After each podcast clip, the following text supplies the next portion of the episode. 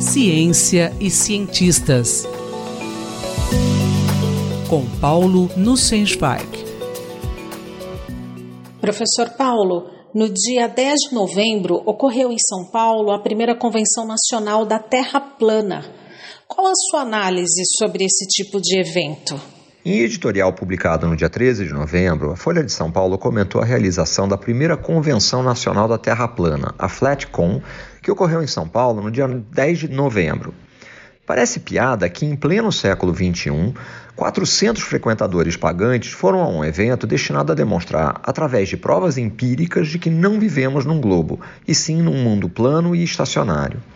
Segundo os organizadores, não é modismo e muito menos um fenômeno passageiro. Essa onda mundial começou forte em 2015 e uniu as pessoas em torno de um único objetivo: provar que não vivemos num globo como fomos educados na escola, que a NASA e demais agências mentem. Trata-se, portanto, de uma organização que busca combater a ciência usando métodos que emulam a ciência. Uma das razões que contribuem, na minha opinião, para a difusão das pseudociências é a falta de compreensão da natureza da atividade científica.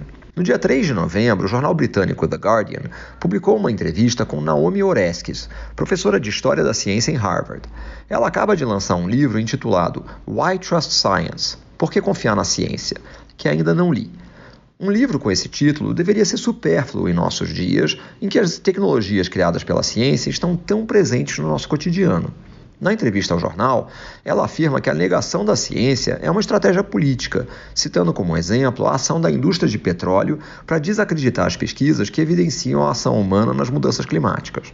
Em resposta à pergunta sobre como aumentar a confiança na ciência, ela afirma que não basta dar mais informações científicas às pessoas. É importante que os cientistas descrevam os valores que os motivam e que dão forma à ciência que fazem. Entendo que esse é precisamente o propósito da coluna Ciência e Cientistas: descrever as motivações que levam as pessoas a fazerem ciência, os seus propósitos e o processo de construção do conhecimento científico.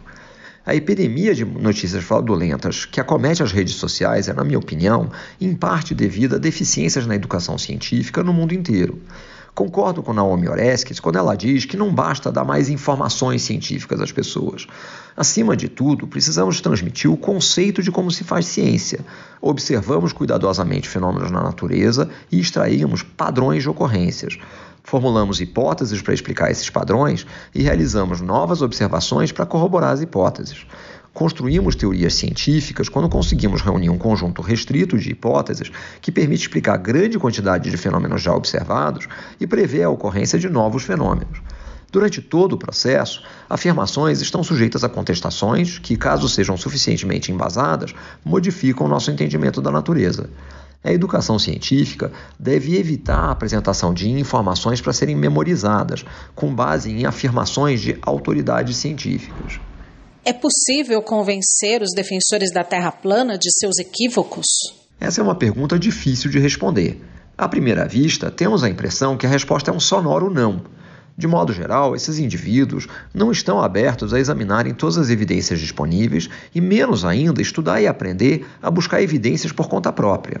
Mas se quisermos ter alguma chance de convencê-los, precisamos evitar argumentos com base em autoridade científica. O processo de fazer ciência não envolve simplesmente seguir rituais estabelecidos em livros que contêm verdades incontestáveis. Nenhuma verdade na ciência é incontestável. Há, no entanto, vários fatos bem estabelecidos com base em amplos conjuntos de evidências, que são explicados por teorias científicas desenvolvidas ao longo de séculos.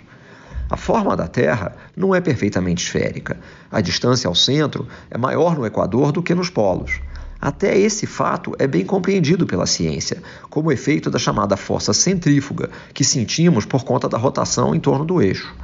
Além das evidências diretas da forma da Terra, como as imagens de satélites, há várias evidências indiretas, como o sentido dos ventos nos furacões, que é invertido nos hemisférios norte e sul.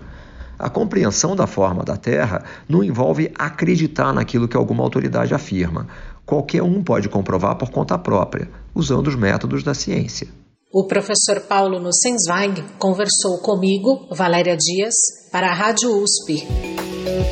Ciência e cientistas. Com Paulo Nussensweig.